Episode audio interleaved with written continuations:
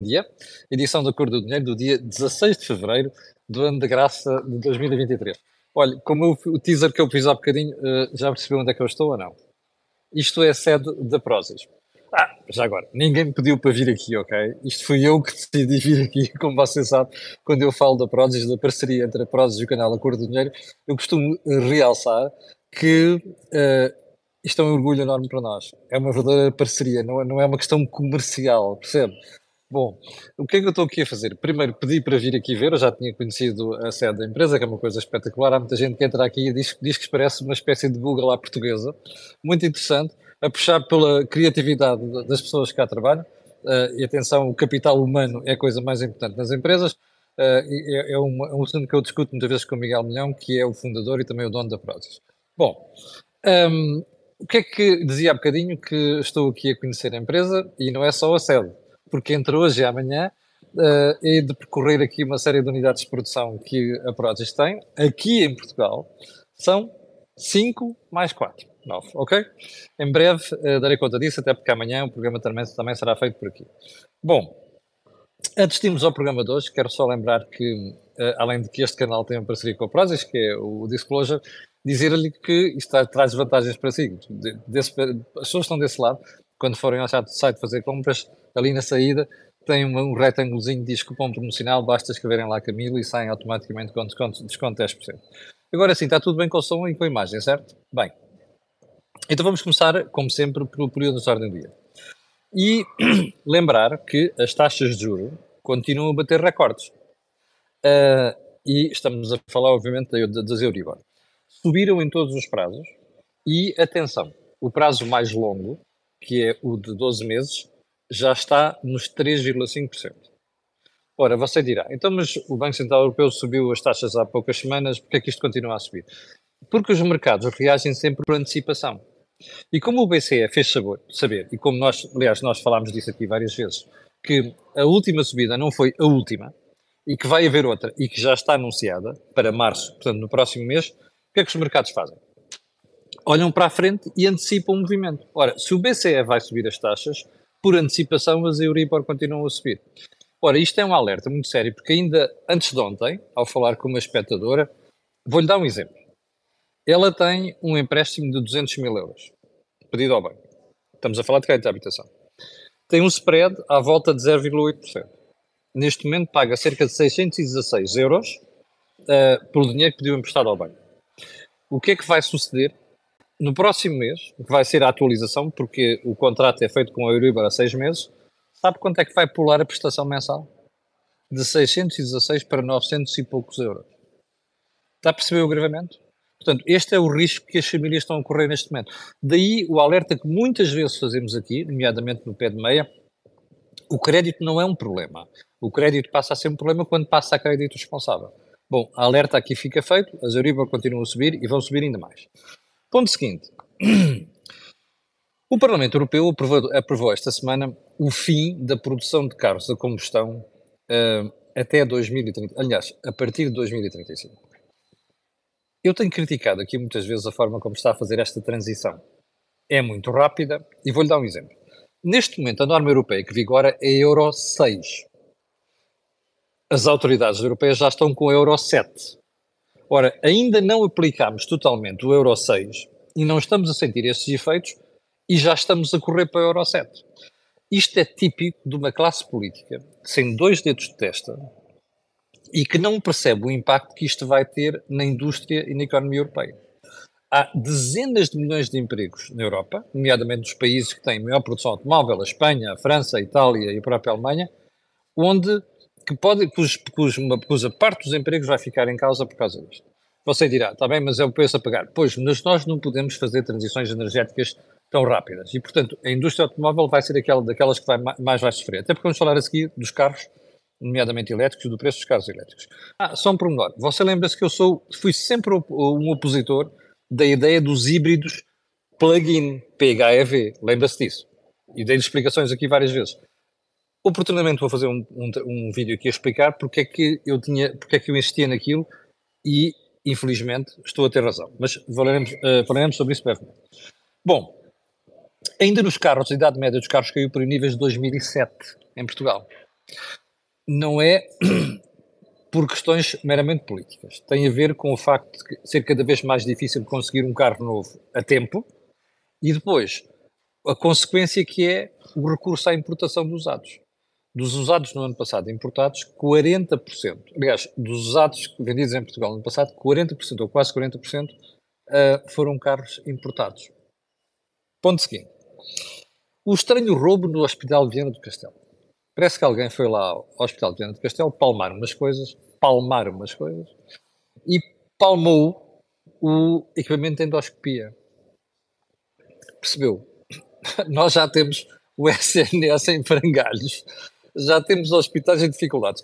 Expliquem-me só, os meninos que foram lá fazer aquele roubo, para que é que serve o equipamento de endoscopia? Vão vender o quê? No mercado negro? Isto não faz sentido nenhum, pois não. E repare, sabe qual é o prejuízo para o Hospital de Viana do Castelo? 700 mil euros. Pergunta: o hospital não tinha segurança? O que é que anda a fazer a gestão do, os, os gestores ou a gestão do Hospital de Viana do Castelo? Repare, 700 mil euros de prejuízo no hospital, que já de si estava cheio de dificuldades. Para reflexão. Ponto seguinte. O meia-culpa. Ah, voltamos aos automóveis elétricos. Como já lhe noticiei aqui também várias vezes, a Tesla está a fazer uma baixa agressiva de preços nos Estados Unidos. E houve uma série de marcas que começaram a olhar para aquilo, mas descidas significativas. Começou nos Estados Unidos, já veio em alguns países europeus, inclusive em Portugal.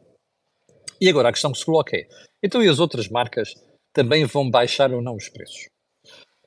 Uh, aqui há uns dias, os representantes de várias marcas europeias, mas que já têm produção elétrica, vieram dizer não. A Tesla que baixa lá os preços, nós não estamos a pensar mexer. Bem, duas coisas. Primeiro, eu tenho dúvidas que os fabricantes europeus consigam manter os preços atuais, até porque a Tesla tem algumas vantagens sobre os produtores europeus, durante muito tempo. Resta saber quanto é que vai ser a baixa, porque eu acho que ela vai acontecer, quanto é que vai ser a baixa e quando é que ela vai ocorrer. Cá estaremos para comentar. Ponto seguinte, um, o meia-culpa de Luís de Guindos, que é o vice-presidente do Banco Central Europeu, em relação uh, à forma como o BCE reagiu à inflação como sabe, também é uma crítica frequente aqui no canal Acordo do Dinheiro, à forma muito politiqueira como o BCE olhou para o problema das taxas de juros e o combate à inflação. Luís de Guindos veio agora dizer, praticamente dois anos depois, daquilo, depois de cometido o erro, que o, BS, o BCE se atrasou em subir juros. Aleluia! Praise the Lord! Pergunta: o senhor Luís de Guindos já disse isto ao ouvido da senhora Christine Lagarde? convinha. Ela é que andou com a conversa do transitório de que isto vai baixar e o diabo 4. E já vamos quase com dois anos de inflação e inflação muito elevada. E você sabe o que é que significa? Empobrece as pessoas, ok? Já provámos aqui com tangerina, já provámos com os chocolates da Prozis e o diabo 4. Isto empobrece as pessoas. Ou seja, você com o mesmo salário compra menos. É o que isto quer dizer. E foi isto que o BCE criou, uma política errada nos últimos três anos. Bom, um, antes, de, antes de passarmos aos assuntos principais de hoje, que já vai perceber qual é que é, habitação, está ali na, no topo, e para amanhã fica a saúde, ok? Está prometido. Amanhã pode Cristo descer à terra, mas a saúde vai ser tratada amanhã. E vai perceber, vai perceber porquê. Deixe-me só lembrar que a Segurança Social parece que anda a pedir aos seus funcionários que divulguem uh, os nomes de familiares, o que é que fazem, familiares às vezes até algo afastados, uh, que, o que é que tem e o diabo 4 por causa dos conflitos de interesses. Eu acho espantoso como é que o ISS, que é o instituto que regula estas coisas, avança com estas normas, quando eu suspeito que isto viola o RGPD. Suspeito eu. Mas pronto, se calhar sou estúpido. Agora, só um pormenor. A malta vai ser processada ou o, quem gera estas coisas vai chamar a atenção à Segurança Social? Aguardemos. Bem, então, assuntos principais de hoje: dinheiro, habitação, eh, PRR e diabo 4. E vamos começar com uh, as contas do Dr. António Costa. O Primeiro-Ministro revelou ontem que por cada, por cada, repare, por cada euro gasto em sede de PRR, Plano de Recuperação e Resiliência, o impacto na economia traduz-se em 5,3 euros. Portanto, para o PIB. Isto quer dizer o quê? Você, ao gastar um euro, está a provocar, é o efeito multiplicador que chama a economia, está a provocar uma intensificação do PIB em 5,3 euros por cada euro. Você dirá, fantástico! Espera aí. Este estudo é do Ministério das Finanças. Eu gostava de ver este cálculo do efeito multiplicador feito por entidades independentes. Então, o Ministério das Finanças tem todo o interesse em dar aqui a alardear maravilhas no, no PRR. Mais, isto dizer assim, por cada euro, isto tem um impacto de 5,3 euros, depende da despesa que é feita, onde é feita, como é feita. Isto já nos foi explicado. Bom, isto é mera propaganda política, ok? Não quer dizer que o PRR não tenha importância, tem, mas tem que saber como é que vai ser aplicado. E como vocês já percebeu, toda a gente já fez esta análise, mais de 75% da, da, da despesa realizada no âmbito do PRR vai beneficiar sobretudo instituições do Estado. Eu costumo dizer aqui várias vezes que o Estado vai, está a utilizar o PRR para fazer os investimentos que não fez durante sete anos na economia, nomeadamente na saúde, e agora parece que vem o problema da habitação. Já agora também, em matéria do PRR, ficou, porque ontem o Sr. Primeiro-Ministro foi ao Presidente da República, a Belém, ao confessionário, dar conta do que é que está, está a ser feito no PRR, e um, o Primeiro-Ministro anunciou que, com a história do efeito da inflação, né, tudo, isto, tudo isto encareceu substancialmente, o que é que vai suceder? Aquele cálculo que tinha sido feito para os investimentos com o PRR não chega. O que é que isso significa? O governo vai ter que buscar dinheiro a algum lado. Eu suspeito que vão ser empréstimos para poder concretizar tudo aquilo que está previsto no PRR. Quando não sabemos. Como você sabe, apenas 9% até agora chegou aos beneficiários finais. Ainda no PRR, não sei se reparou ontem, mas eh, como lhe dizia, Costa foi ao confessionário. Mas curiosamente, o Presidente da República, que andava a mandar umas bocas, em minha opinião, super acertadas sobre os problemas na execução do PRR, ontem absteve-se de fazer comentários. Ou seja, quase dá a sensação que a malta critica e depois bate, dá assim umas alfinetadas quando o pessoal está longe, depois quando está ali perto, como dizem os espanhóis, se é corona, não é? E depois não passa nada. Ou seja, ontem vimos um Presidente da República caladinho, com o seu Primeiro-Ministro a contar as maiores luas, não é? Sobre o, sobre o plano de recuperação e resiliência. Bem, é só um pormenor. Como dizia, estamos nos assuntos principais de hoje e um dos assuntos principais de hoje vai ser a habitação. Porque é hoje que o. Vai um café? Uh, é hoje que o senhor uh, Primeiro-Ministro e o Governo em geral vão apresentar um plano para a habitação. Não está surpreendido, pois não. O senhor Primeiro-Ministro e os seus governos são useiros e vezeiros. Quando alguma coisa cheira mal, Ilmionaso, nomeadamente aqueles, aquelas críticas brutais para, para, o desastre que é a habitação em Portugal, tem que mostrar que faz qualquer coisa. É irrelevante se o que vai mostrar é uma, uma, um conjunto de nada, vale zero. E hoje, hoje já estou convencido que vai acontecer isso, já lhe vou explicar porquê. Mas, repare, é como aqueles miúdos que borram a pintura, não é? Andam ali, borram um quadro e depois vêm dizer assim: olha, mas quem é que fez isto? Olha, os culpados e não sei o que antes, não sou eu. Bom, vamos recuar no tempo. Felizmente, aqui no canal do Dinheiro, nós tratamos sistematicamente o problema da habitação. Então, recuando no tempo. António Costa era primeiro-ministro há poucos meses, 2016, e correu a anunciar um plano para a área da habitação, que era um grande problema e não sei o quê, e que começou com o programa da renda acessível. Depois apareceu o Porta 65. Depois apareceu a reformulação do, de renda acessível. O impacto na economia, zero. Ou melhor, impacto na habitação, zero. Pergunta: Você está surpreendido? Não está, pois não. É muito simples. Não há nada que funcione na habitação quando você quiser fazer uma política meramente socialista de controle de rendas, de aumento de impostos, nomeadamente para, para, no, no, imobiliário, uh, de controle, uh, de despejos, de facilitar a vida a quem não paga, que é exatamente aquilo que nós fizemos nos últimos anos. António Costa teve sete anos, sete, para mostrar o que é que era uma política que funcionasse na habitação. Portanto, programa Renda Acessível, Porta 65, mais as mexidas todas que fez, a única coisa que fez foi fazer subir o preço das rendas, fazer subir o preço dos imóveis e diminuir a oferta. Bom, como é que você resolve isto? Estimulando a oferta. Portanto, o aparecimento de mais imobiliário, mais casas. É isso que tem acontecido? Não. E isto é estranho. Porque, como você sabe, com a subida de preços, isto é economia. Isto é a nossa vida diária. Imagina que os preços começam a subir. Num primeiro momento, isto incomoda quem quer comprar. Mas, repare, quando os preços começam a subir, isto influencia mais produtores a colocar mais produto no mercado. Ora, é isto que devia estar a acontecer neste momento. E em quantidade suficiente para nós não termos a brutal subida de preço que estamos a ter em Portugal. O que é que está a acontecer? Exatamente o contrário. Você perguntará, o que é que está mal? Não é uma coisa. Não são duas. Não são três. Não são quatro. Não são cinco. É uma porrada delas, desculpa a expressão. Bom, vou-lhe dar um exemplo. A Câmara de Aveiro fez um acordo com uma empresa de construção para produzir 300 fogos a custos controlados. Há três anos. Está a funcionar? Não. Porque há três anos que é preciso autorização para se concretizar aquele acordo. Onde é que eu quero chegar? Burocracia. Ou se quiser, burocracia.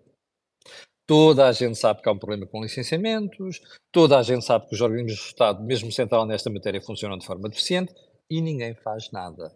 Portanto, este é o resultado que você está a ter. Bom, e você dirá, então, mas o que é que vai sair hoje do Conselho de Ministros? Eu não sei, mas por aquilo que já começou a surgir, o Correio da Manhã traz uma matéria hoje, o Diário Notícias já trouxe também, o, o público um, o público ainda não trouxe uma, nenhuma análise aprofundada disto, mas o Expresso, como sabe, há pouco, quase duas semanas publicou uma história que era o Governo vai ajudar quem ficar sem, sem rendimento, vai ajudar no subsídio para pagar as rendas. Bom, sabe o que é que vai acontecer? Não vão cheio de nada. Eu vou dizer porquê. Primeiro, apareceu aquela coisa do subsídio. Eu ainda estou para ver quanto é que vai sair e quanto tempo é que vai demorar, ok? Aquilo, aquilo deve ser para adoçar a boca aos privados. Mas repare, se você for ver os jornais de hoje, e vou-lhe mostrar já aqui um que tem a ver com para quem eu trabalho. Olha aqui, o Jornal de Negócios. Ok? Jornal de Negócios. Alojamento local poderá ter licenças temporárias. Hã? What the heck? Espera aí. Então é assim. Você pega neste bairro, naquele bairro, naquele bairro diz assim às pessoas, olha, a sua licença para alojamento local vai durar 3 anos. Ao fim de 3 anos você pode renovar, mas olha, a ideia é depois nós, em vez de dar, darmos assim, darmos a outro. Espera aí. Então, o investimento foi feito para o alojamento local, em que você calcula uma taxa de rentabilidade e a seguir muda as regras. Espera, eu compro uma casa a pensar que vai ter uma rentabilidade no, no local e, portanto, a seguir o Estado tira uma licença. Qual é a lógica disto? Ah, é para desviar mais casas para a habitação. Mas o problema não é para desviar coisa nenhuma. Isto não funciona, percebe? Isto é mascarar o problema. E sabe qual é o problema? É que o governo quer passar as culpas disto para cima de alguém. Em vez de assumir as borradas que já fez em matéria de habitação, quer passar esta responsabilidade para cima dos investidores, de quem comprou casas e aposta no alojamento local. Isto é uma estupidez, percebe? Isto é populismo idiota. Não funciona. E não vai funcionar. Isto é, passar para a opinião pública a ideia de que os culpados são estes senhores. E não os erros de política de habitação que o governo anda a praticar há muito tempo. Bom, mas, que, mas não fica por aqui. Já agora, deixe-me só perguntar uma coisa. Então, estão muito preocupados com o imobiliário que vai para o arrendamento local. Então, o governo também vai dar licenças temporárias aos, aos hotéis? Ah, você dirá, um hotel não é uma casa. Espera aí, mas é um edifício, é um prédio. Então, se vai dar uh, licenças temporárias ao alojamento local, porquê é que não faz o mesmo com a hotelaria? Ah, o peso do lobby é grande, certo? Mas o governo tem lá gente do Partido Socialista, que inclusive já esteve no governo, que pertence à hotelaria, certo? Porque o lobby é fortíssimo. Ou seja, para os hotéis há tudo e mais alguma coisa. Para o alojamento local, são os malandros, a gente vai penalizar o alojamento local. Desculpe lá, isto não é política, não é nada. Percebe? Eu já aqui uma vez disse e vou voltar a repetir. Eu gostava que os partidos fizessem um disclosure dos donativos que recebem, nomeadamente da hotelaria, das empresas de hotelaria. Eu gostava que fizessem um disclosure, que é para nós não ficarmos com dúvidas sobre porque é que estão estas medidas. Ok? Bom, ponto seguinte. É que do que vai sair hoje no Conselho de Ministros não é apenas para alojamento local. Quero, quero um exemplo. Olha, um, vai novamente chatear os bancos. Como você sabe, no final do ano passado, o Governo criou uma norma que, ah, sempre que a taxa de esforço chegar aos 36%, há uma, uma, uma negociação, negociação automática do crédito de habitação, não sei quantos. O Correio da Manhã diz hoje que o Governo vai impor mais limitações aos bancos. Quais, quais são? Não sabemos, mas já passaram esta informação. Ou seja, a ideia, novamente, é dizer assim: epá, está aqui uma subida brutal de taxas de juros, a culpa é dos bancos, vejam lá, tem que se ajudar as famílias. Não são os bancos que têm que ajudar, é o governo. E, acho, e é apenas aquelas classes, aquelas pessoas mais desfavorecidas que não têm hipótese agora de fazer face àquilo que é um problema que elas próprias criaram, porque elas é, é, é que se endividar. Bom, onde é que eu quero chegar? Novamente, aqui vai haver um culpado. O culpado é a banca. É a banca. Tudo menos encorajar as pessoas a terem um comportamento racional. Já agora só uma coisa. Não sei se viu ontem a sessão no Parlamento. É que o Partido Comunista Português queria que se votasse favoravelmente uma, uma norma, uma lei, para que quem, está, quem comprou casa com o crédito da habitação e depois não pode pagar, possa entregar a casa ao banco e fica liberto da dívida, como se faz nos Estados Unidos. Ou seja, é irrelevante se o valor da casa caiu ou não, porque depois se o valor da casa e a casa for para ao, ao, ao, património dos bancos, o banco fica com um prejuízo potencial. Desculpem, qual é a lógica disto? A pessoa endividou-se, cometeu um erro e depois vai tirar a culpa do erro para cima de um banco. Isto não faz sentido nenhum. Felizmente a norma foi, foi, foi chumbada. Bom, você dirá, está bem, bom senso, não, não falta todo bom senso. Falta, falta. Porque o, o problema é que você olha para tudo isto e para as decisões que já aí vêm, já estão a ser anunciadas e você não percebe nada de coerente. Ou seja, o que é que vai ser feito para acelerar a construção? Deixe-me dar um exemplo. Qual é a dificuldade do governo e as câmaras fazerem um acordo com empresas de construção e dizer assim: olha, eu, eu dou-vos o terreno, vocês comprometem-se a não passar este valor. Ganham dinheiro na mesma, comprometem-se a não passar este valor e vendem as casas a preço mais acessível às pessoas. Qual é a dificuldade de fazer isto? Qual é a dificuldade de acelerar os, os licenciamentos? Você dirá, ah, mas são muitos pedidos para poucos funcionários da Câmara. É mentira. Mas, mesmo que fosse, há uma forma de resolver isto. Imagine, você dirige-se a uma Câmara, a Câmara diz assim, eu quero construir aqui. E a Câmara fica com aquele processo ali a marinar seis meses, um ano, dois anos, três anos. Mas porquê é que não se faz, não se cria uma norma de deferimento tácito?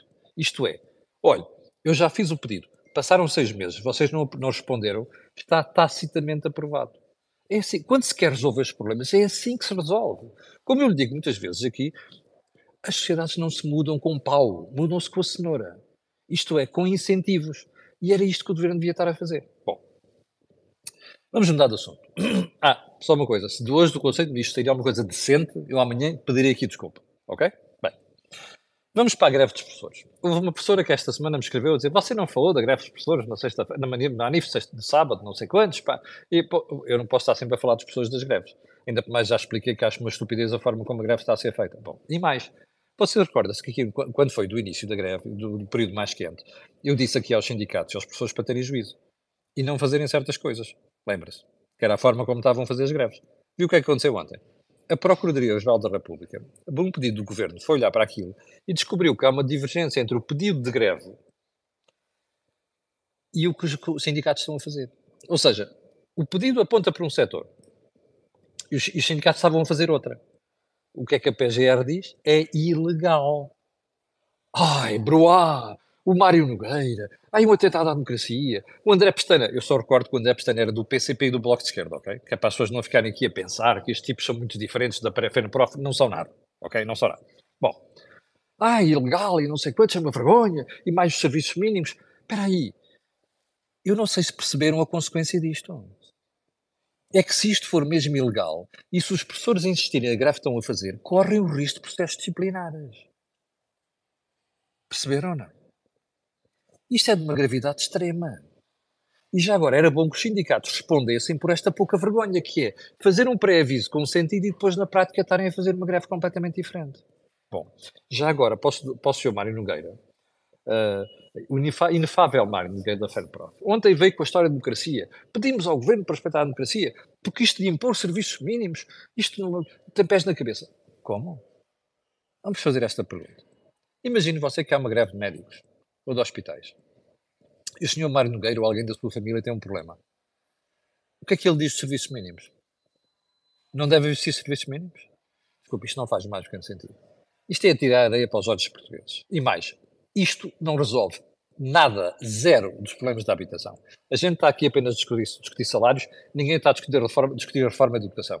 O edifício de educação porque está podre, como estão outros edifícios, e ninguém tem coragem de mexer nisto. Portanto, em vez de olharem para estas coisas com olhos de ver, andam aqui a tentar, a, te, a tentar tirar para os olhos portugueses. Bom, chegamos ao final do programa de hoje. Estão 6.500 pessoas em direto. Quero agradecer a essas pessoas. Estão a ver aqui o botão subscrever no YouTube? Força. O botão gosto, a mesma coisa. E depois o terceiro botão, que é partilhar nas redes sociais. Como disse há bocadinho, estou aqui na Prozis. Vou estar aqui a, a visitar instalações de unidades de produção hoje e amanhã. Amanhã o programa ainda será feito aqui.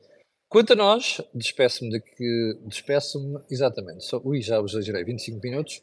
Uh, com a promessa de que amanhã às 8 da manhã cá estarei para lhe atazanar o juízo. Tenha um grande dia e, já agora, faça o possível, se for professor, por não cometer nenhuma ilegalidade. Muito obrigado. Até amanhã às 8.